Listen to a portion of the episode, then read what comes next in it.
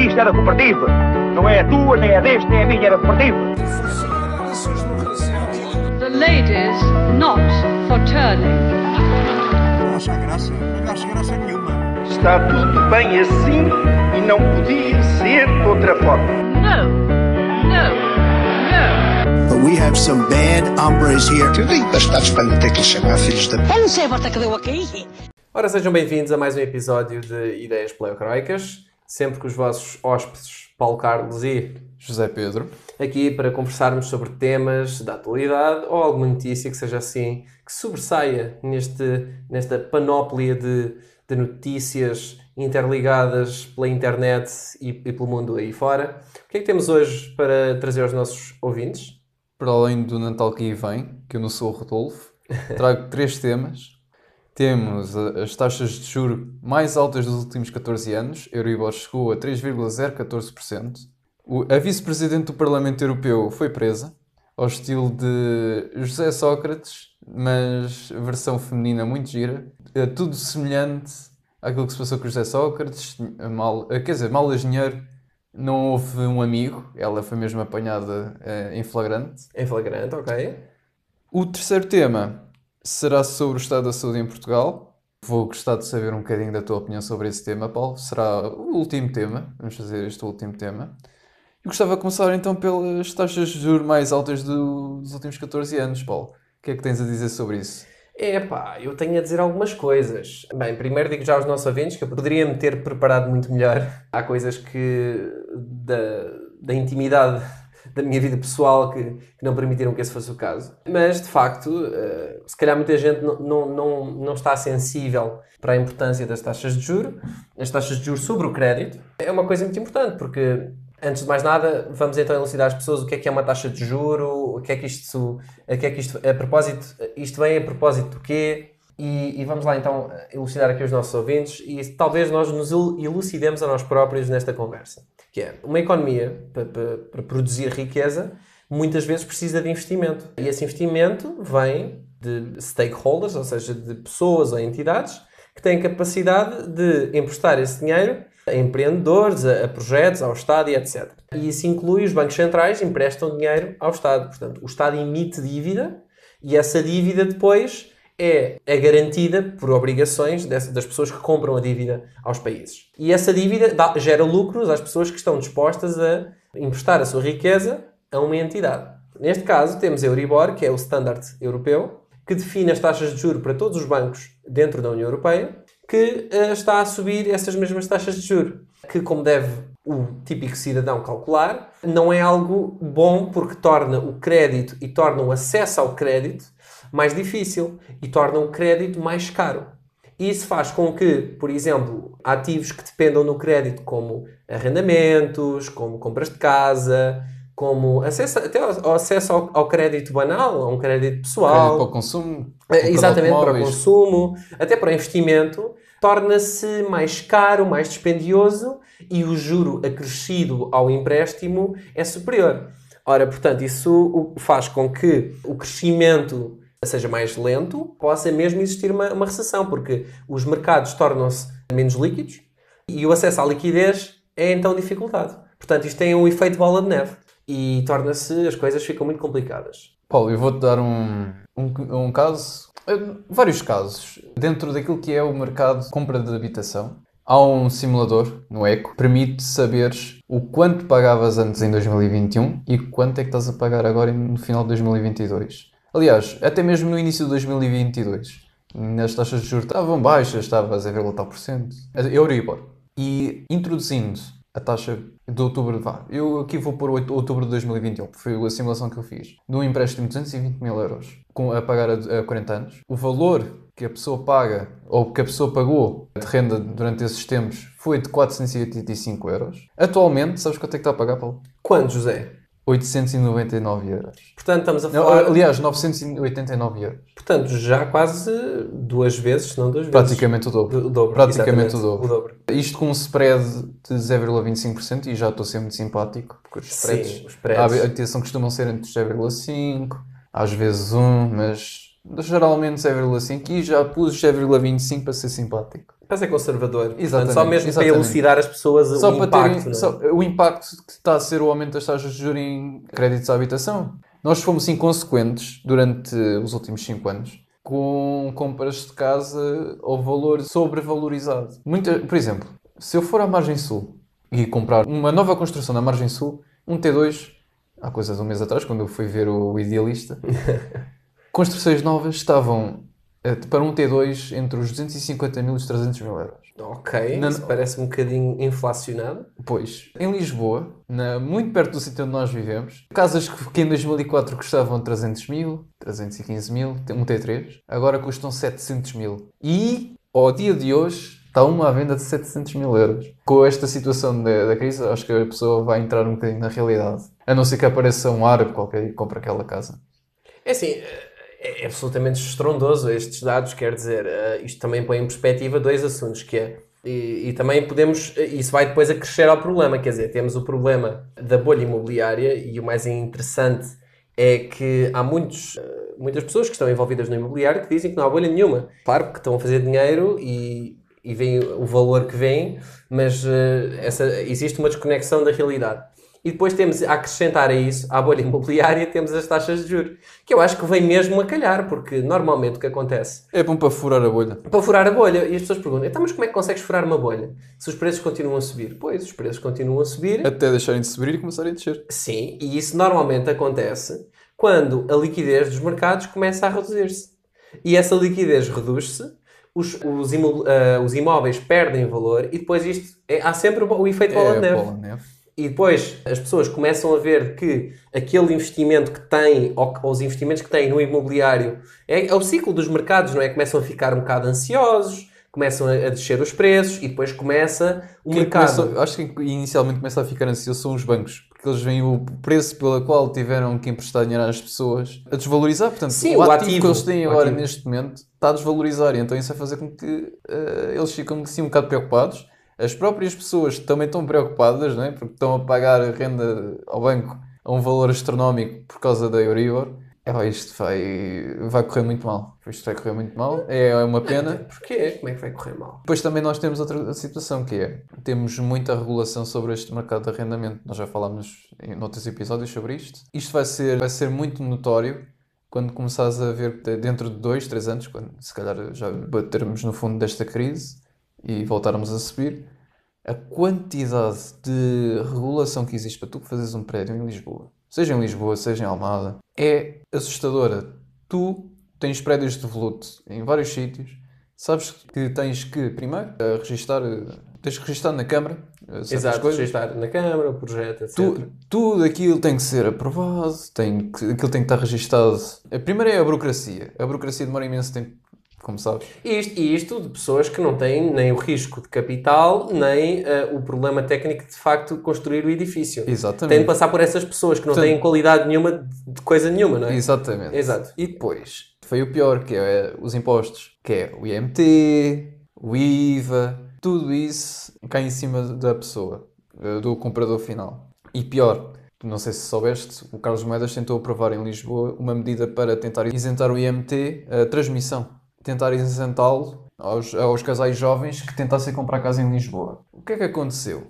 Eu vou-te dizer, Paulo, foi chumbado pelo PS, pelo PCP e pelo Bloco de Esquerda. Pelo PS. Repara, eh, va- vamos só para eh, dar aqui uma perspectiva. Isso não me surpreende nada, nem te surpreende a ti, nem te A mim surpreende não, a não, mim. não me surpreende. Mas isso, isso vem, vem sempre ao encontro, que é aquilo que o socialismo tenta fazer não é regular os mercados. E é preciso entender uma coisa, que qualquer, eu vou usar esta expressão só para ter o contraste, qualquer capitalista, vá, digamos assim, que se preze, não é a favor de um, de um capitalismo sem regulação.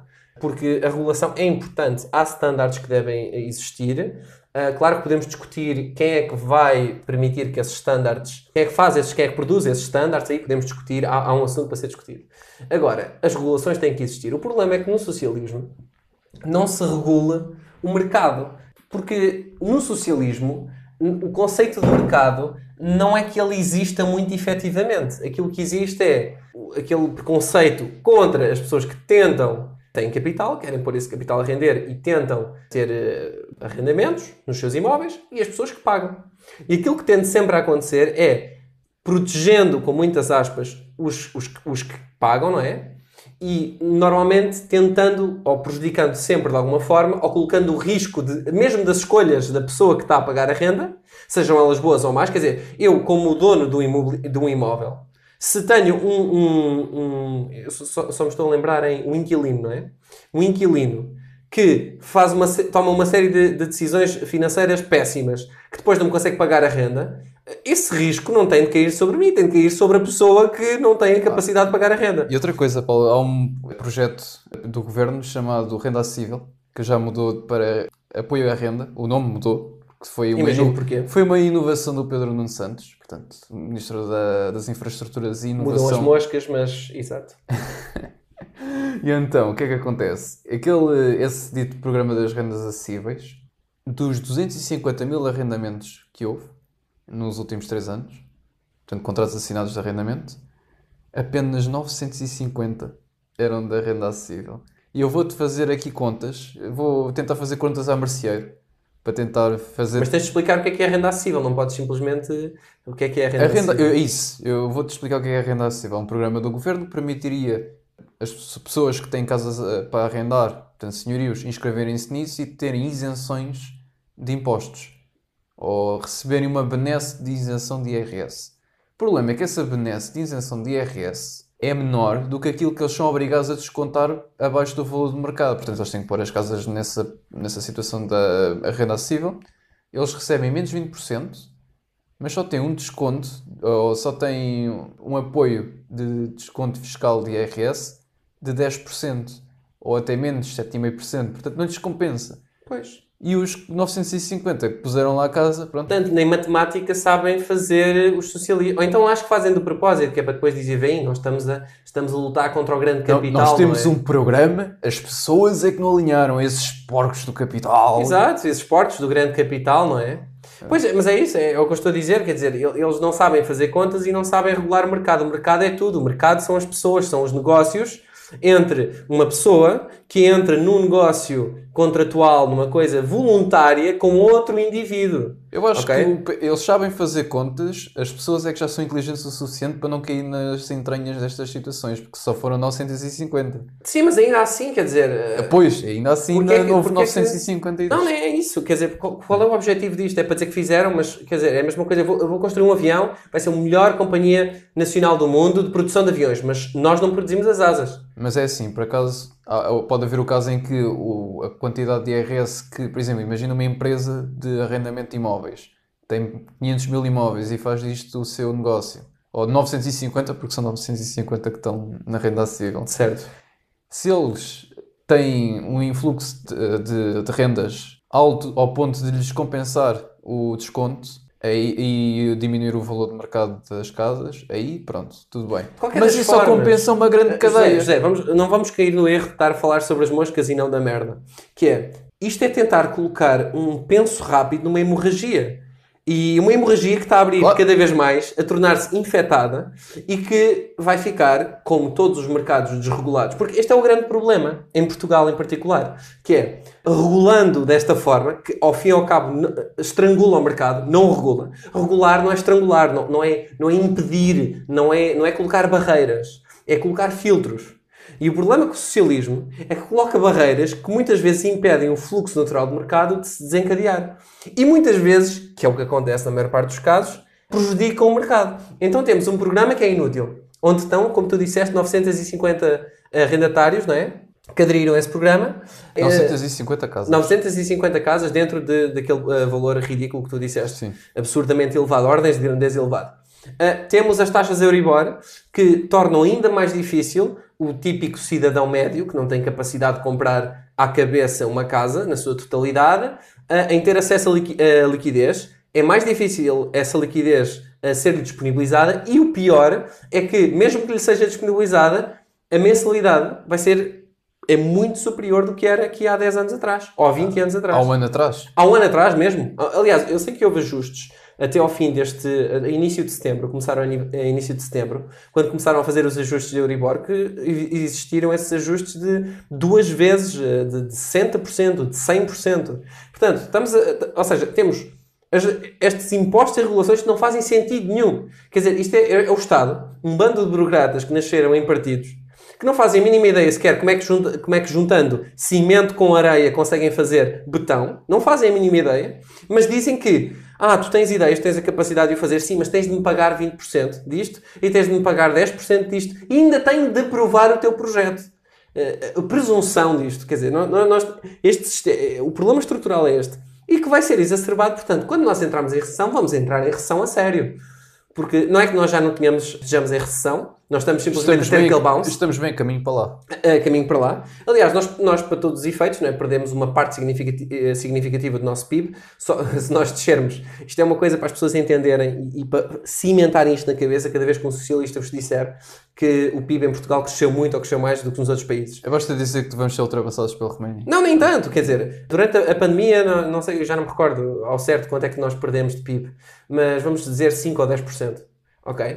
Para recuperar de uma perda de 10%, é preciso 20% de crescimento. E isso depois vai por múltiplos, ok? E é claro que se nós descemos 10% e de repente o governo vem-se uh, glamorear de que Portugal cresceu 8%, ainda descemos muito, ainda estamos muito abaixo daquilo que era o valor anterior. Só Ok. a meio deste ano é que chegaste ao valor de 2019. Exatamente, pré-pandemia. 2020, exatamente. 2021, 2022, 3 anos. Três anos perdidos, cortados, todos os ganhos. Enquanto que a Alemanha e a França chegaram lá num ano, nós demorámos 3. Exato.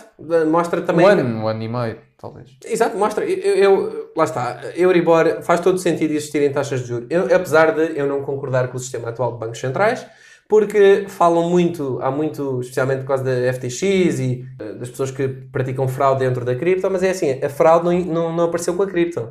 A fraude apareceu desde sempre e os grandes donos e senhores, aliás, eles metem qualquer qualquer pessoa acusada por fraude de cripto metem num um cestinho de, de roupa suja. Estamos a falar dos grandes, os grandes bancos, os grandes stakeholders, portanto não, não andamos aqui a brincar com isto, não é?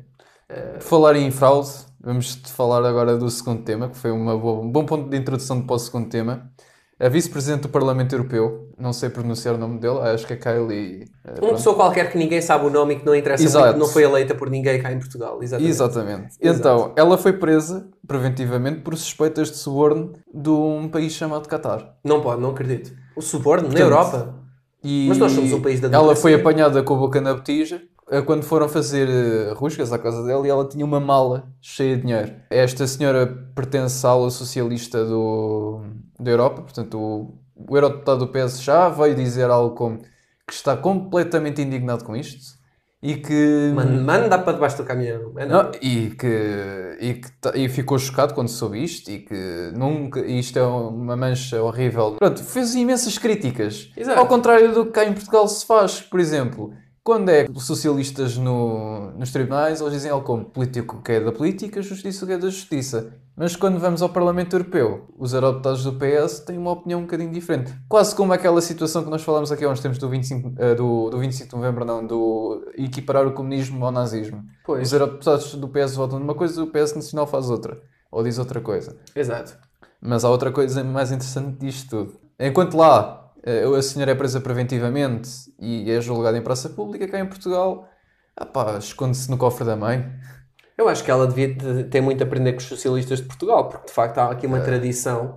Eh, Ela, ela vê-se mesmo de onde tem jeitinho. Não tem Ela jeitinho. já podia estar a correr na Ericeira, eh, Sim, com, quer dizer, em sapatinhos Portugal- brancos. Exato, aqui em Sim, Portugal temos. tem- temos imensos exemplos. Podia fingir que tem Alzheimer, uma coisa, uma coisa que Sim, realmente sim, sim, sim. Faça, faça, faça sentido e que, que seja plausível, não é?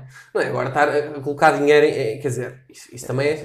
É- dizer, É, é madurismo. isto é amadorismo ao mais alto nível. Nós pelo menos podíamos exportar algo que, bom, eh, que mau, pronto, que nós temos que seria saber fazer bem corrupção e saber safar-nos, não é? esquivar-nos. Exato, a nível de Portugal nós somos bastante bons nisso. Acho que podíamos fazer mesmo. Já foi um campeonato da corrupção. Exato. onde nós colocávamos estes líderes a competir uns com os outros. Havia uns líderes, que eram aqueles vá melhorzinhos, que tentavam encontrar índices de corrupção, ou indícios de corrupção, como, sabes como tens os hackathons, que é tipo, são duas equipas de hackers a tentar saquear uns aos outros, mas fazer isso, de, eh, políticos corruptos, um a tentar gato e cão, estás a ver? Pronto, eu acho que isso, porque realmente, quer dizer, vamos lá ver uma coisa. Este, bem, isto, isto- este tipo de situações traz um grande problema, que as pessoas, depois de. E eu percebo, não é? Isto são ciclos. Nós estamos agora no ciclo do corno manso, que eu chamo corno manso, que é.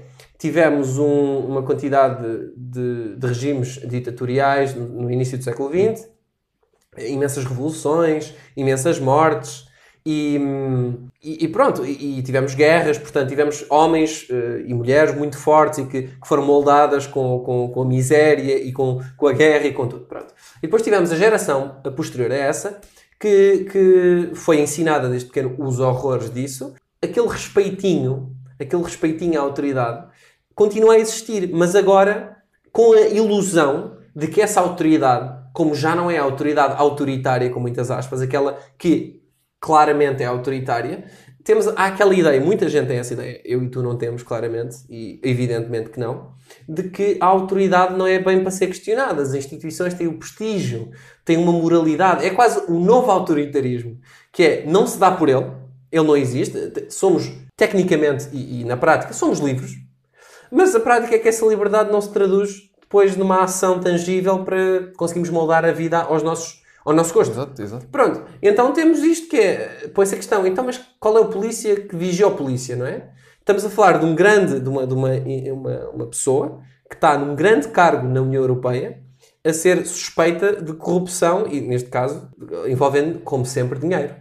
Portanto, isto deveria abrir os olhos a muita gente que põe a fé em partidos ou em, em políticos em geral. Eu acho que o político, infelizmente, o político tem que existir, não é? O político e a política têm que existir. Mas quer dizer, de facto, o modo de fazer política e o standard que os cidadãos, porque os cidadãos decidem quem é que lá está, e o standard que os cidadãos estão dispostos a tolerar, claramente é o que nós merecemos, não é? Pelo menos a, a maioria merece isto, porque claramente há uma minoria que não é a favor disto, mas há uma maioria que é só mais um dia, enquanto eu tiver o meu telemóvel, a minha TV, a minha casa quente, é até ao dia. Por isso é que há os ciclos. Há os ciclos de guerra e há os ciclos de paz. Uh, penso que, uh, caso não saiba, José, depois da guerra, uh, das guerras napoleónicas, o pós, ou seja, entre o fim da guerra napoleónica e o início da próxima guerra, ou seja, um conflito global, foi o maior período de paz que existiu en- entre as grandes nações do Ocidente. Ok? Nós estamos a aproximar-nos, ou seja, há ciclos, há ciclos de paz e há ciclos de conflito. Nós estamos a aproximar no limite, ou seja, desde a, desde a Segunda Guerra Mundial, a ver se nós conseguimos chegar a, a ir mais anos de paz ou se vamos ter um conflito. Eu, vivamente, estou convencido, e eu já estava convencido disto há uns anos atrás, se calhar não tão bem fundamentado quanto hoje, de que já estamos a ver um conflito na Europa. E acho que esse conflito vai se propagar como se tende a propagar todos os conflitos. Pronto. Eu acho que isto é, é um, é um sintoma de uma doença maior. É o sintoma da doença do. que é uma coisa muito típica tuga, que é o deixa andar. E o deixa andar tem consequências. O deixa andar tem consequências mais longas, não é? O deixa andar, não te preocupes agora que alguém há de resolver o problema por ti. Mas se toda a gente pensar assim, ninguém resolve o problema. O que é que, que, é que tens a dizer sobre isso? Ia-te dar aqui mais outra notícia. Então. E, esta, e esta saiu já quentinha de hoje. Então, o que é que temos aqui para Então, oferecer aos nossos eh, ouvintes? uma eurodeputada do PS pode estar envolvida em escândalo do Qatargate. Uma eurodeputada chamada Isabel Santos. Se, se é portuguesa, temos de ficar de consciência tranquila, porque o dinheiro que vão encontrar dela está no cofre também. Sim, e, Portanto, não, não nos vamos preocupar. Acho que, Exatamente. pelo menos esta acho que não Eu vai ser concordo, presa concordo, preventivamente. Concordo, concordo. Eu acho, que, eu acho que nós neste campeonato, no Qatar Gate, eu espero que Portugal consiga chegar às finais Pelo e, menos consiga, consiga destruir. Eu acho que nós temos Pelo um, menos um forte não vamos ter a concorrência da Argentina nem de Marrocos, não estão na União Europeia. Não, a não ser que tejamos, eh, tenhamos socialistas da Roménia ou assim países fortes eh, com excelentes jogadores. Na, agora aqui no campeonato da corrupção, mas, mas lá está. Eu não sei, na BetClick eu não sei se o que é que eu apostaria, mas acho que Portugal tem um- Portugal é favorito. Portugal é favorito. Portugal é favorito, eu diria que sim. Nós fizemos é se calhar de um treinador melhor, se calhar, eh, se calhar podíamos contratar o Sócrates, Eh, mas o coitado, o Sócrates foi. Sócrates eu punha a ponta de lança. Pois, podia ser a ponta de lança, pelo menos. Pá. Agora, guarda-redes, eu diria que guarda-redes podia ser o António Costa, porque ele é muito bom guarda-redes. É, é o Word vai à baliza, É não um é? excelente- não, eu digo, é muito bom guarda-redes. Independentemente dos desastres que ocorram, ele é capaz de gerir a situação. Está sempre tudo muito bem. E eu diria que o treinador ajudante devia ser o, o Marcelo, porque também está sempre tudo bem com ele. Ele concorda muito com, com as decisões do guarda-redes para garantir que não sejam marcados golos. Ou sequer se aproximem da área. Portanto, Ele daria área. um, bom treinador principal. Achas? Acho que sim. Pelo menos nas conferências de imprensa ele está lá sempre. Exatamente. Eh, Olha, Eu, eu vejo, eu vejo mais vezes com painéis de- da Nike e da Sagres atrás do que propriamente na- no Palácio Belém, portanto. Exato, faz sentido. Portanto, estamos nisto, não é? A União Europeia, isto, isto mete graça, quer dizer. Mete graça é, é continuarem a haver pessoas. É, Porque nós não podemos chorar, não, podemos, não nos podemos enervar, porque isto faz mal. Enervar e chatear. Mas o facto de existirem pessoas pá, que acreditam que nós somos, de facto, comparativamente com, por exemplo, os países do, sei lá, do, do centro- centro-africano, Sim, sim. assim, epá, e Mas sim, a mim é- não me admirava daqui a 10 anos sermos ultrapassados pelo Mali, no início da corrupção. Epá, não sei, nós somos, nós somos eh, Nós somos muito maus, mas ainda não somos horríveis. Não, nós não somos horríveis. E lá está, é até ao dia que acaba o dinheiro. Eu acho que em Portugal o pessoal vai acordar quando se acabar a mama da Europa. Porque, para todos os efeitos, o socialismo só funciona com o dinheiro dos outros. Por isso é que também, e, e vamos ser sinceros, muitas das obras públicas em Portugal foram feitas, foram, foram promulgadas ou, ou- ou- ou- criadas, ou financiadas. financiadas pelo dinheiro dos outros, que é o, o dinheiro da União Europeia. Mas facilitadas pelo, por- pelo PS, que teve muitos anos no poder. E as pessoas, obviamente, entendem que quando está no PS, vê-se muitas coisas a serem construídas, tendem a ligar as duas coisas, que é, ah, ok, se quando está o PS há muitas obras públicas, isso é uma- um indicador espetacular. Já as obras de saneamento. Exato, tanto. exceto as, as obras de Porque essas saneamento. não se veem. Há um político que até diz mesmo, acho que foi o Carmona Rodrigues, o ex-presidente da Câmara Municipal de Lisboa, que disse: Eu não tive, tive insucesso na realização da Câmara de Lisboa, Porque não porque andei a, a apostar em realmente fazer coisas. Portanto, importantes para a cidade, exato. exato, foi ele que fez o canal até, até Santa Apolónia, do saneamento. Exatamente. Não, mas é isso. Enquanto nós pa- passámos 14 anos com Medina e com António Costa, eles o que é que investiram no saneamento? Zero. É que depois faz-se para inglês ver. Eu acho que faz-se para português ver. Mesmo para português verem, é quando está o PSD ou outro qualquer. Eles não preferem faz... fazer rotundas. Exato. Não, mas, mas repara, mas isto é um Deixar ciclo. o jardim bonito. Escuta, isto é um ciclo. O, P, o, o PS ou um socialista qualquer, ou comunista que entra no poder, gasta o dinheiro porque é, é- é- o dinheiro é para as pessoas. Mas esse dinheiro tem de vir de algum lado. Então gasta-se, gasta-se, gasta-se, gasta-se, até entrar a bancarrota. Depois entra a bancarrota. E o próximo governo, porque não quer cometer os mesmos erros, não vai estar a gastar dinheiro que não tem. Então, as pessoas vão sofrer não porque o novo governo está lá, mas porque o governo anterior andou a gastar dinheiro que não tinha. E as pessoas, obviamente, como têm aquelas palas que se metem nos cavalos, A culpa só é do veem o que. Não, não, não. Só veem o que está à frente. Não há obras públicas. Oh, o governo não nos quer fazer obras públicas. Pronto. Então, claramente, a culpa é deste governo. Não olham o que é que foi feito até agora. Então, isto o ciclo repete. Ok. E depois aparece o PS. Eu vou gastar, vou fazer uma ponte 26 de Abril. Que é eh, 25 de Abril, mas com o dia seguinte onde fizemos uma festa descomunal. Pronto, vai ser a ponte 26 de Abril. Pronto, e o dinheiro vem de onde? Ah, alguém há de pagar. Nem que seja com os impostos, nem que seja com, com os IMTs, nem que, seja, nem que seja com o que quer que seja. Isso. Alguém há de pagar. Até a Europa pode pagar. Até ao dia em que não tínhamos dinheiro. E o ciclo continua. E eu fico muito satisfeito, porque eu, eu acho que este Natal, e nós, e nós temos sempre de mencionar o Natal, que eu acho que no Natal, neste Natal as pessoas vão estar satisfeitas, vão estar ali ah, o aquecedor, provavelmente não de gás, não sei se também elétrico, mas pode ser um aquecedor de uma lareira, a pensar Vão queimar lenha no meio da vão sala. queimar lenha no meio da sala. E quem não tem lareiras vai passar a tê-las. Meta cobertores, não é? Cobertores do PS que aquecem mais. E, e- e pronto, quer dizer, vão estar a dizer, ai, eu estou tão satisfeito de ter votado novamente nos mesmos e esperar resultados diferentes. Mas desta vez é diferente. Que é, é a definição de loucura, não é? Estares a fazer exatamente a mesma coisa e esperar, a esperar os resultados diferentes e estás constantemente a queimar.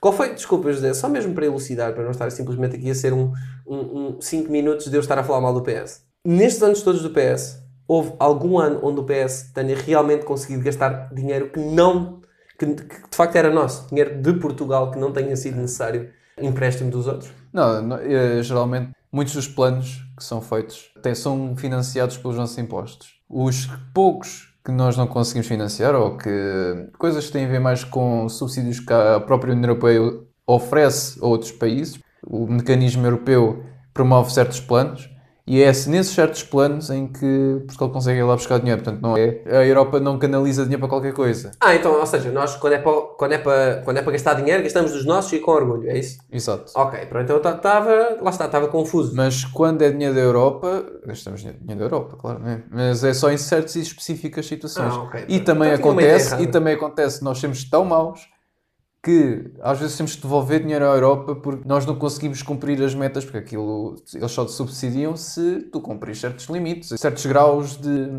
coisas completas. Sim, cumprir certas metas. Portanto, tens- Exato, cumprir tens com certas. Tens, tens tens ter resultados. resultados. Tens, eh, exatamente. E tem um tens, tens de programa- cumprir as metas, tens de cumprir metas e tens um programa específico. Isso é uma cronologia E de Portugal metas. é muito conhecido por ter às vezes que devolver dinheiro à União Europeia causa de não cumprir metas. Portanto, o dinheiro desaparece. Enquanto houver portugueses para pagar as contas dos outros, Eu acredito Então- que neste aspecto possa, possa não ser a corrupção, mas sim há um bocadinho de incompetência. um bocadinho a favor, não é? Pronto. Não, é capaz de- não, é não são capazes de olhar para um plano, perceber o que é que é preciso fazer e implementar. Quer dizer, só falta. Não é como se eles tivessem de criar o plano de implementação. Muitas vezes eles já facilitam, dão. dão muitas vezes têm de criar planos de implementação, mas. É, é- é só, é, só, é só implementar, quer dizer, muitas vezes eles já têm os planos de implementação pela Europa facilitados. Têm os metas e os planos. Eu, eu gostava de introduzir este último tema para falar em competência. Vou falar-vos do estado de saúde em Portugal. Já massacramos aqui neste podcast várias vezes a senhora Desgraça Freitas Desgraça. e a Marta Tremido. Exato, que treme muito, mas não E atualmente nós temos um senhor que é o Manuel Pizarro, não me vou atrever a dizer nenhum trocadilho deste nome, mas pronto, é o novo Ministro da Saúde e a saúde continua na mesma. Não pode. Como assim? Ao que parece, vão fechar eh, urgências de obstetrícia em Setúbal durante o tempo de Natal, portanto, guardem os bebés, não vão ao hospital. Não fazei amor para que. Se, se estão em casa, peçam aos pais ou aos avós para tirarem a criancinha, porque estão em família, não é? Exato. Como se fazia de antigamente, não é? Claro. E, e pronto, e qualquer coisa metam uma máscara. Ah, Zé, eh, vamos lá ver uma coisa. É Vamos só, só aqui elucidar os nossos. Metam cachecol e protejam-se do frio. Lá está, como aquelas. Como aquelas fizeste lembrar agora as dicas da DGS. Olha, agasalhe-se. Está tá frio. Está frio. Eu- se não fosse a DGS a saber, eu ia t-shirt para a rua, mas como a DGS. Exatamente. ah, lá está, a DGS diz: olha, quando está frio, sente que está frio, sim. Então agasalhe-se, porque assim não fica sujeito ao frio. Exatamente. E eu fiquei, uau, eh, eu não sabia. E, e- telefonei logo aos meus pais para os avisar que esse poderia ser o caso. Pronto. Oh pai, metam um cobertor na sua cama.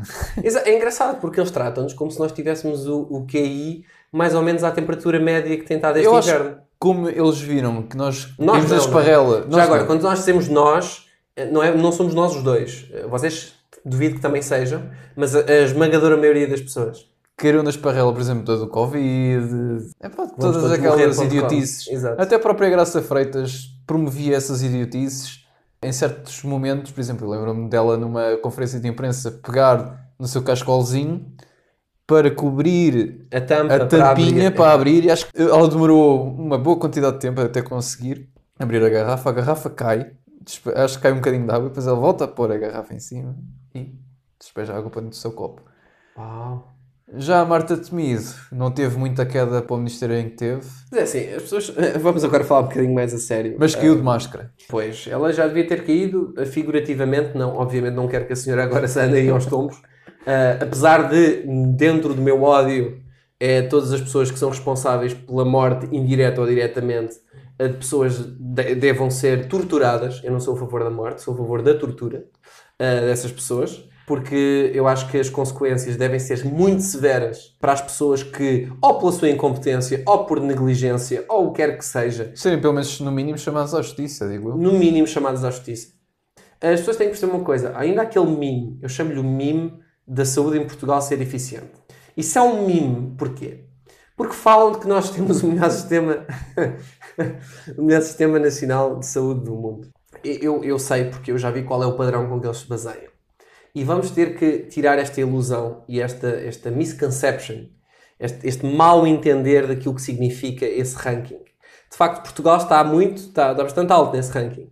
Mas não é pelas razões que as pessoas devem entender que são positivas nesse ranking.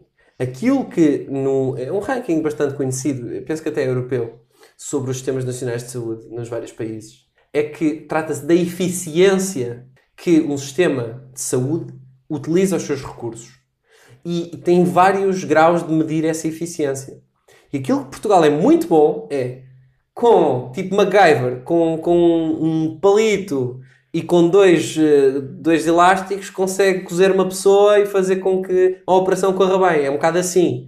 que é os recursos a nível monetário são esbanjados a tirar à parede a ver se resolve, ou seja, isso não é aproveitamento nem eficiente, mas aqueles heróis que estão no, no Serviço Nacional de Saúde e que de facto estão no terreno a tratar as pessoas, esses sim é que são eficientes e que utilizam os recursos que têm e são eficientes nisso e conseguem, dentro desta, desta panóplia de incompetência e de falta de recursos, conseguem ser A eficientes. incompetência está no sistema de gestão dos hospitais e não tanto na. Não está nos docentes. Está, está, ou seja, não está Exato. nos docentes de todo. O que está é, a partir do docente para cima, desde a gestão mais básica até ao topo, aí torna é, é um- uma, uma pirâmide de incompetência brutal. E que as pessoas ficam muito satisfeitas. Ai, o doutor eh, estava a trabalhar 24 horas, mas atendeu-me porque eu estava com pressa. E as pessoas têm uma dissonância cognitiva disso. As pessoas não entendem que a razão pela qual elas agora estão a elogiar o SNS não é porque o SNS funciona bem. É porque aquela pessoa que se está a matar a trabalhar eh, conseguiu ainda assim atendê-la também.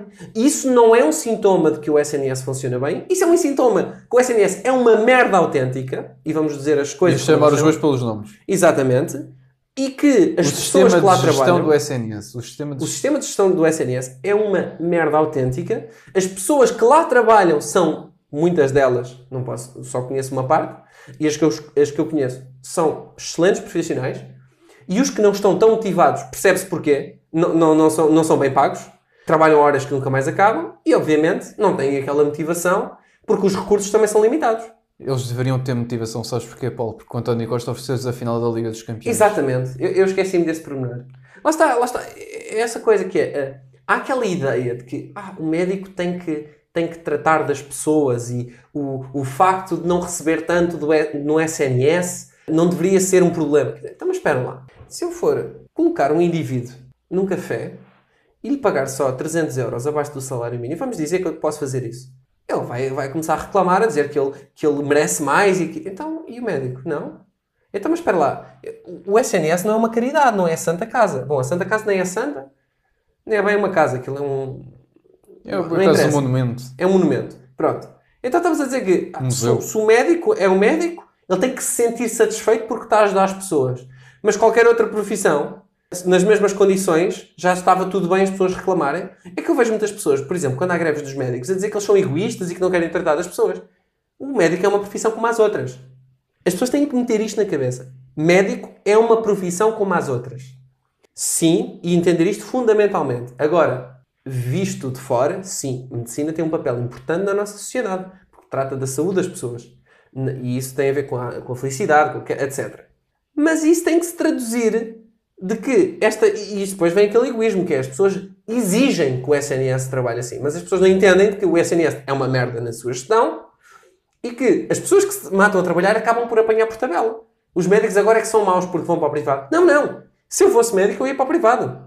De- Ai, mas eu estou tão mal. E se eu, se eu tiver urgência? Olha, se estiver mal, dá-lhe a perna ao levantar. Não levante.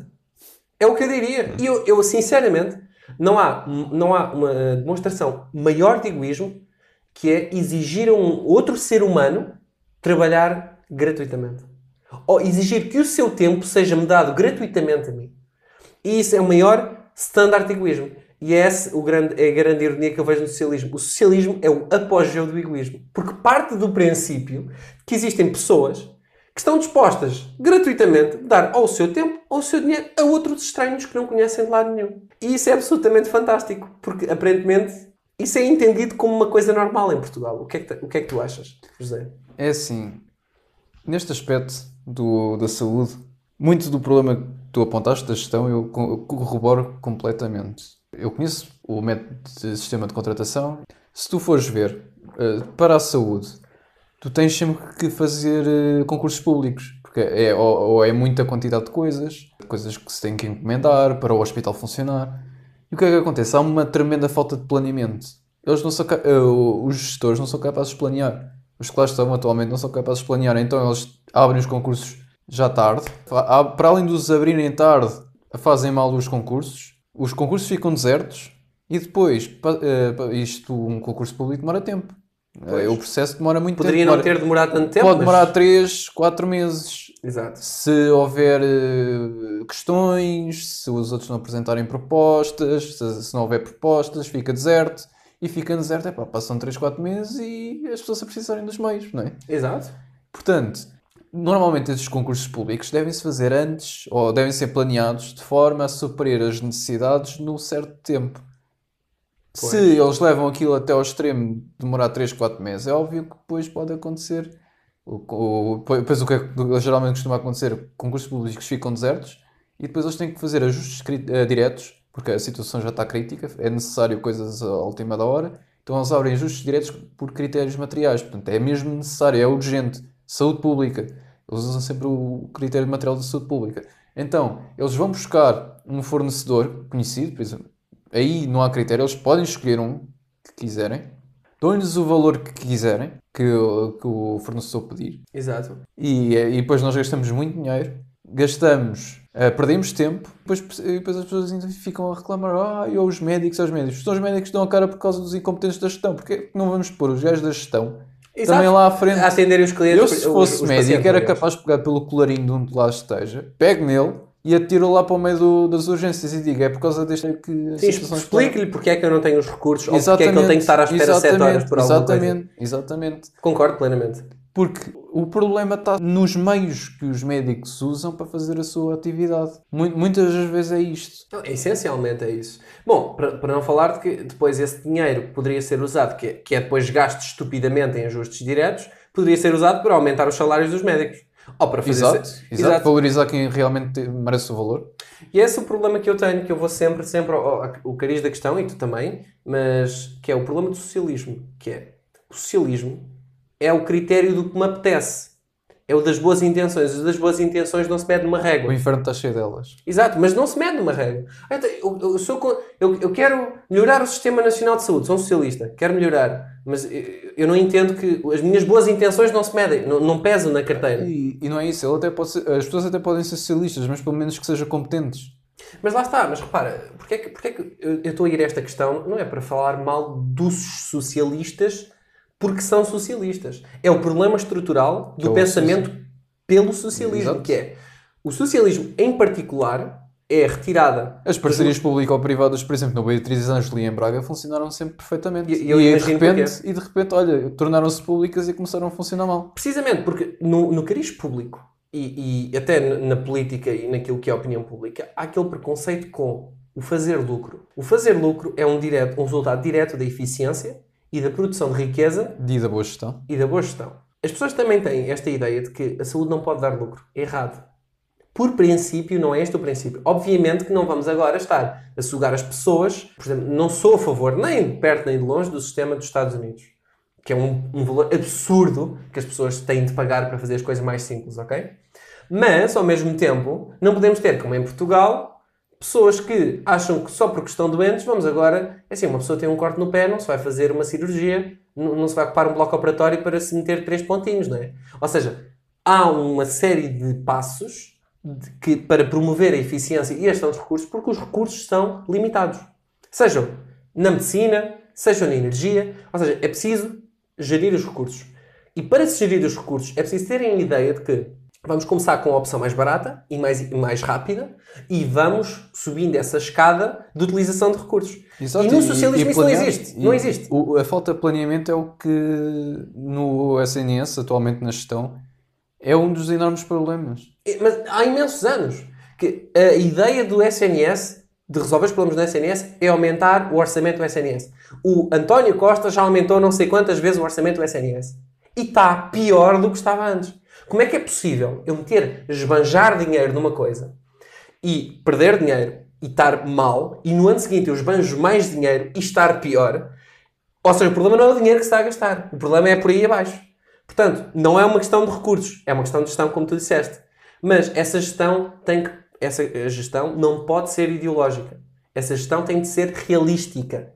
Tem de ser olhar para o problema como ele está. E em Portugal nós temos muito- muitas pessoas que vêm da, da- do Isqueté e desses sítios todos, são todos doutores. Isto é a ideia nova. E da Nova. E sabes quem que teria muito a dizer isto? Quem? O, por acaso hoje estava numa conversa telefónica com ela e ele disse-me que as faculdades que não andam a cumprir as metas dos financiamentos são a Nova e o ISCTE. Mas por, eh, por contraponto são aquelas que vão receber aumentos dos subsídios estatais. Faz sentido, as pessoas cá, o compadrio é assim, não é? Na- na- cresceram lá, não é? a nível académico. Mas eu, eu, eu teria uma solução muito E- e- simples. Isto, isto poderá ser um tema para o próximo episódio, não- porque o Heller teve agora um interregno, mas está. e está ter a oportunidade voltar. também de, exatamente, de- de exatamente, isto- explorar mais este assunto. Isto Mas seria só tenho mais a dizer isto que é eu estou muito convencido que qualquer elemento do governo que sejam, sejam ministros, ah, sei que há, há um ou dois ministros que até servem para alguma coisa, que até outros partidos conferem a competência desses ministros, mas acredito que a grande maioria dos ministros atuais, se fossem gerir um café, não eram capazes de manter aberto durante mais de duas ou três semanas. E, e garantir que conseguiam fazer lucro suficiente para, para conseguir pagar as suas despesas. Eu acho que esse devia ser o standard. Se há uma pessoa que nem para servir cafés serve, também não serve para ser ministro. Se tu não és capaz de gerir, não consegues fazer a tua cama quando tu Crescer por acordas. baixo. Exato, exato. É, é- é cortar logo mal, mal pela raiz. Que é, se não tens a capacidade de fazer as tarefas mais simples, mas que requerem responsabilidade, não tens capacidade de fazer mais, seja o que for. Trabalha naquilo que é preciso para fazer as tarefas mais simples e sobe daí acima. E nós estamos cheios. Eu, eu nisso, eu, eu- isto, isto não, foi, não fui eu que inventei este- esta perspectiva. Foi, foi dita pelo Marcelo Caetano. Que é, ele ele falava das colónias. Ele dizia que sem as colónias só temos, resta-nos o sol, Uh, resta-nos o turismo e resta-nos a, a serventia a pessoas que nem serviam para, servir cafés, ok? Mas ele tem razão. Eu não sou sequer marcelista, Jesus Cristo. Nem vamos voltar com a PID, nem com, o- com o conservadorismo estatal aqui em Portugal. Mas, mas vamos tentar uh, fazer com que o standard que nós permitimos às pessoas que, que nos lideram seja um bocadinho superior. É só isso que eu tenho a dizer. Eu sei que hoje isto é um, um tema que é ex- eh, excepcionalmente enervante para mim, porque acho que qualquer pessoa com duas sinapses por dia conseguia fazer estas conexões. Não estamos a falar de génios aqui no podcast, estamos a falar de pessoas normais, somos dois cidadãos que às vezes pagam os impostos e as outras vezes também pagam porque senão vamos para a cadeia. Pois. E lá está, é voluntário, não é? É voluntário.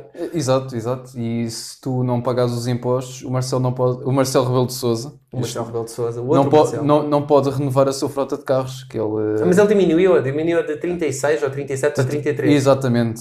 Ah, o aquecimento global, vamos arrefecer este, este O inverno já está mais aquecimento global. Global, Vamos todos. As alterações climáticas. As alterações climáticas, pá. Estamos todos. Ai, está-me a dar. Ai, estou a ter um infarto. E pá, isso foi a alteração climática agora, pá. Epá, e sabes o que é que foi, Oval? Foi essas pessoas da extrema-direita que andam foi- com carros. Não passarão, pessoal. Não passarão. Vamos estar na miséria daqui a Essa três malta da extrema-direita não sabe de deixar o carro. carro estacionado. É verdade, pá. Ah, Não, é assim. Eu, eh, eh, Mete-me graça porque nós chegamos a um ponto onde já, já não, não, não podemos muito levar a sério isto, pá, porque senão batemos com a cabeça na parede e temos que, temos que, temos que falar assim sobre as pessoas. realmente o Marcelo Rebelo Sousa é uma pessoa muito criativa Mas quando excelente. fala. Por cada selfie que ele tira, uma, uma camada de ozono é adicionada à atual.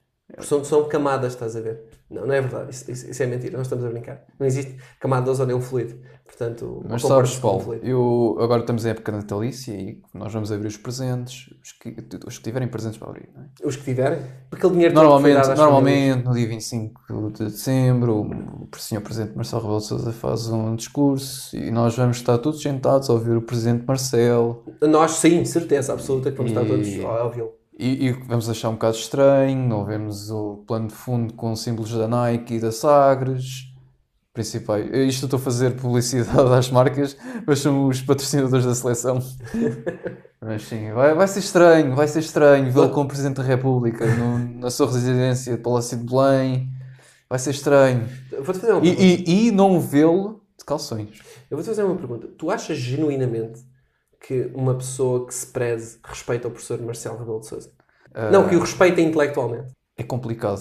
Já nem o. Tu não podes dizer que não para não soar muito agressivo. Eu posso dizer, eu não respeito intelectualmente o Marcelo Rebelo de Sousa. Não respeito nem como Eh, pessoa. é, não, eu, eu ia Respeito dizer o cargo que sim, ele ocupa. eu- eu estava eu estava a pôr o ponto de uma pessoa normal poder tentar alguma vez Ah, não respeitar. estava a falar de ti, Não estava ok. sequer a falar de mim. Porque, ok, ok. eu, é porque eu ia dizer, era complicado alguém respeitar o Marcelo Rebelo de Sousa a partir do momento em que as próprias pessoas dentro do sistema, por exemplo, o Francisco Pinto Balsemão, isto eu li num livro, dos uh, Bilderberg em Portugal, Uhum. Bilderberg. Exatamente. E o senhor Pinto Balsemão, que é o senhor, o senhor do bolo, como chama o Bruno Nogueira, ele próprio tem desavenças com o Marcelo Rebelo de Sousa por ele ser mesmo de um dia diz uma coisa, outro dia diz outra. Portanto, nu- nunca sabes. Marcelo Sousa um dia linguagem- pode concordar contigo, no outro dia já pode estar a dizer exatamente o contrário do que disse no dia anterior. Ou seja, aquilo que se, diz, se chama um coninhas, não é? É um Sim. coninhas, não é? Exato. Sim, sim, sim. Em Ah, português diz-se assim, coninhas. ah, desde que ele não se babe como se babou para, um, para o embaixador chinês. Ao menos isso, não é? Manter a, manter a saliva dentro da boca, que é lá onde... Pelo menos onde- onde- até o final do mandato manter a saliva dentro da boca. Sim, esperemos que apareça outro, outro, outra pessoa com o mesmo calibre e que seja eleita nas mesmas condições. o Paulo Porta Ah, só o Ferro Rodrigues. Especialmente o Ferro Rodrigues, o Ferro, uma pessoa isenta, uma pessoa com, Exato, com exato, imensas exato. qualidades. Ah, mas pronto, era só essa e, e pergunta que, que, queria e fazer. que, por acaso há uns tempos atrás estava cagando para o segredo de justiça, não é? Exato. Não, mas isso era um meme, pá, ele não acreditava E, naquilo. isso foram. E, isso, sabes qual foi o problema, Paulo? Não foi ter havido hum, interferência no segredo de justiça.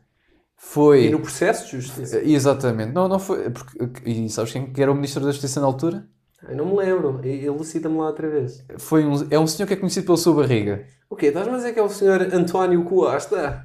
Não pode ser. Exatamente. E pronto, quando as escutas do processo de Casa Pia saíram, o Ferro Rodrigues veio dizer: Isto é uma vergonha. Então as escutas são tornadas públicas. Exato. Eu acho Ah, que mas que, que falta de noção. pá. Eu nem sou a favor do, o, por exemplo, o juiz o, o Rosa, como é que ele se chama? Ivo Rosa. Ivo Rosa, ter dado um discurso na televisão. Aquilo, aquilo nem sequer devia ter sido preparado um discurso.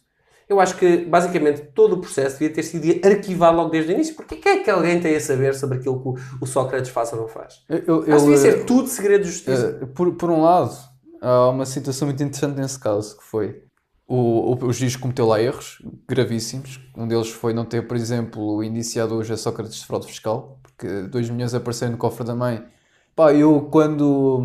Não sei se sabes, Paulo, quando eu começo a regar eh, o chão, ou mesmo até mesmo podia experimentar o chão do cofre, Sim, que não fosse impermeabilizado.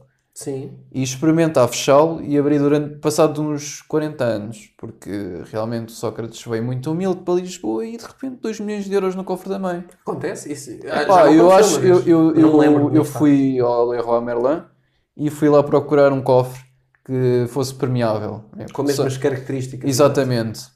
E neste momento, eu, aliás, ontem à tarde estive a pôr água. Esperemos que daqui a 40 anos tenha 2 milhões de euros lá dentro desse cofre. Exato. Eu, eu, aliás, comprei É um mesmo com- grande para caberem lá notas. E notas 500, estás a favor. Depois aquilo abarrota. Sim, porque as notas 500 depois ajudam a que não ocupe tanto espaço. Exatamente. Não, eu percebo. Mas pronto, agora vamos deixar de piadas de Natal. José, foi um prazer estar aqui contigo. Eu é que este- agradeço, Paulo. Agora só vamos estar. A seguir vamos abrir os presentes. E, A seguir vamos abrir os presentes e só vamos ter se e calhar desejar o bom Natal e ver, e ver o Marcelo Rebelo e ver- Sim, eu de certeza que nós, eu e tu, vamos estar na fila da frente, no cinema, a vê-lo falar. Eu, vou- eu vou estar lá com uma bandeira de Portugal ao contrário para ver, eh, se- pronto, eh, para ver a reação dele, a ver se ele, se, ele diz alguma coisa. Portanto, amigos, muito obrigado por terem ouvido este podcast. Lamento estes últimos 15 minutos de, assim, um bocado falar, eh, conversa fiada. e- Conversa um bocadinho aí Conversa brejeira e fiada. Muito obrigado por nos ouvirem. Nós voltamos agora Depois das férias. no ano novo. No ano sim, novo. sim, sim. E vamos ver se entretanto acontece alguma coisa interessante. Eu, eu mal posso. Eu sonho com uma recessão. Porque assim eu posso comprar os estoques todos a preços de saldo. Depois podemos falar sobre isso no outro dia. Quero agradecer à Associação Finance Valley por nos ter eh, facultado este espaço. E agradecer-vos a vós por nos estarem a ouvir. Exatamente. E desejo também um bom Natal e um próspero ano novo. Amigos, até à próxima. E deixo pela Croicas.